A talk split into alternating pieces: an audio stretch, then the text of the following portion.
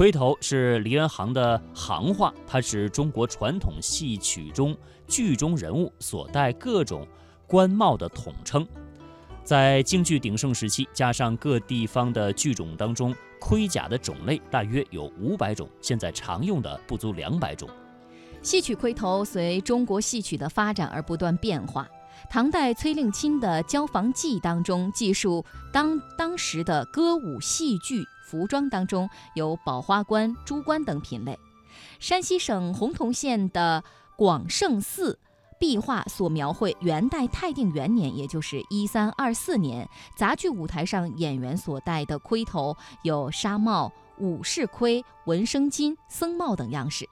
在明代，江苏苏州、昆山一带的昆腔逐渐发展成熟，戏曲盔头制作也在苏州兴起。清代，随着京剧艺术的形成，北京也兴起盔头制作业。清代光绪年间，也就是一八七五到一九零八年，苏州开设沈元泰、周锦记盔帽店。此后又兴办沈元泰、韩顺兴、天宝泰、黄恒昌等十六家盔帽店。二十世纪四十年代，北京有瑞兴、广盛兴、锦华、九春、中山等十多家盔头作坊。老北京人喜欢听戏，是因为他们从京剧的唱腔、念白、一招一式和华丽的戏装里面，能够有一种美的享受；而盔头之美，则是更加招人喜欢。有人这样描述：小小盔头一点红，浸透心中不舍情；点点盔上纹样色，尽显人间美之平。这和具有“盔头刘”美称的刘森。富哈老艺人的接触当中呢，更是感受到了蕴藏在盔头制作当中的深深的文化内涵。盔头同时也是一件集手工艺与智慧精华于一身的艺术品。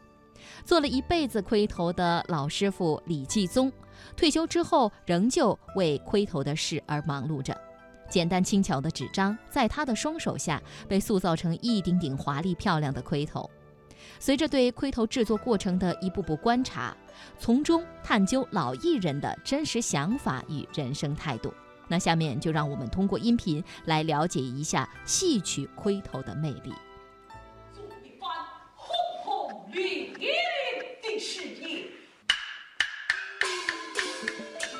中国传统戏曲中的每一个人物，都对应一身独特的服装。演员表演时头上戴的帽子，样式也是千变万化。内行人管它叫盔头。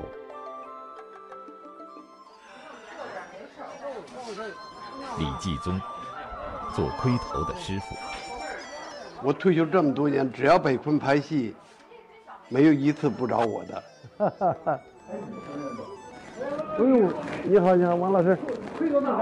哎呦！都说了，咱们又拍新戏了，脑袋上的东西还得找李老师。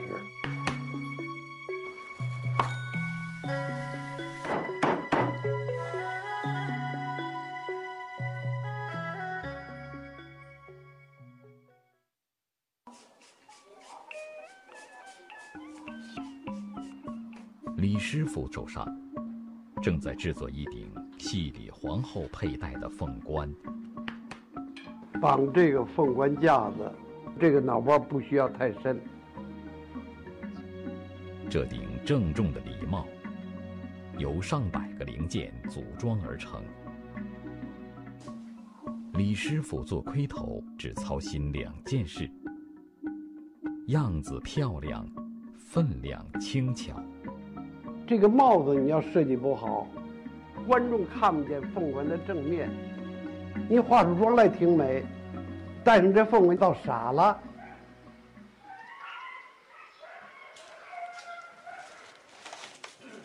在我们这行里的凤冠是最复杂的了，这几只凤就不好做，必须得给它喷湿了，不喷湿了弹出来它走样，这是规矩活。样子复杂，又要保证分量轻巧。盔头上的所有零件，就只能用薄纸板来制作。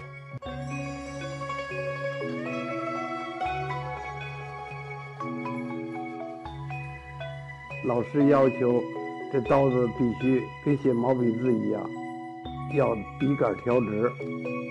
足火就是把纸板放在蜡墩上，用刀片刻出复杂的纸样。越着急越读不好，读出来就是不一般齐。你上下不一般齐，那叫什么活呀？躺一下子戳到手上了，哎呦！不同身份的盔头要搭配不同颜色的绒球。李师傅利用水蒸气的高温熨烫蚕丝，这样做出的绒球只有五克重。脑袋上没分量，范儿还得有。在办戏的时候，我就问演员：“我说你戴这个帽子有什么要求吗？没要求。我戴着舒服吗？舒服。这地儿行吧？有的时候不舒服，我戴上。我怎么个不舒服法？这儿硌得慌，再不这儿硌得慌，跟我提哦，我就知道了。这一个演员啊，身上服装穿好了，帽子戴的也舒服，精气神儿就不一样。叭，锣鼓经一响，哎呦，那精气神儿来了。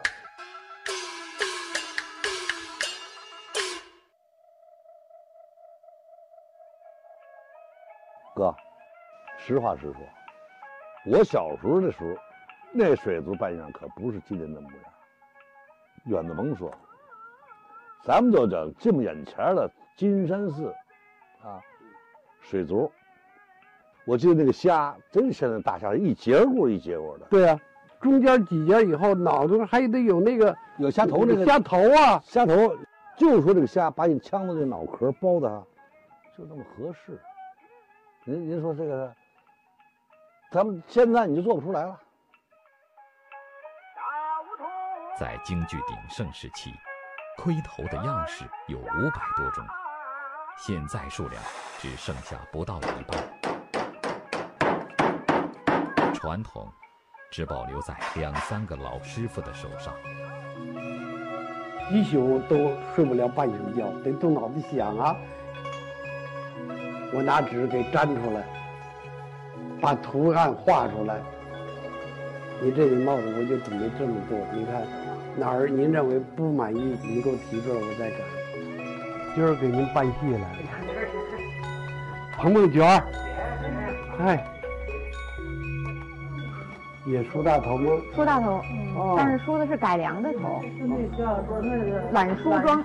懒梳妆啊，哦两边不带花啊。不带。哦，嗯。这从侧面看特别干净漂亮。嗯。纸板、铁丝、绸缎，这些简单原料，经过匠人的巧手，被塑造成精致的盔头。但李师傅的手艺，是可以让盔头和演员的扮相融为一体，在舞台上呈现出鲜活的角色，这才是李师傅做盔头的真正境界。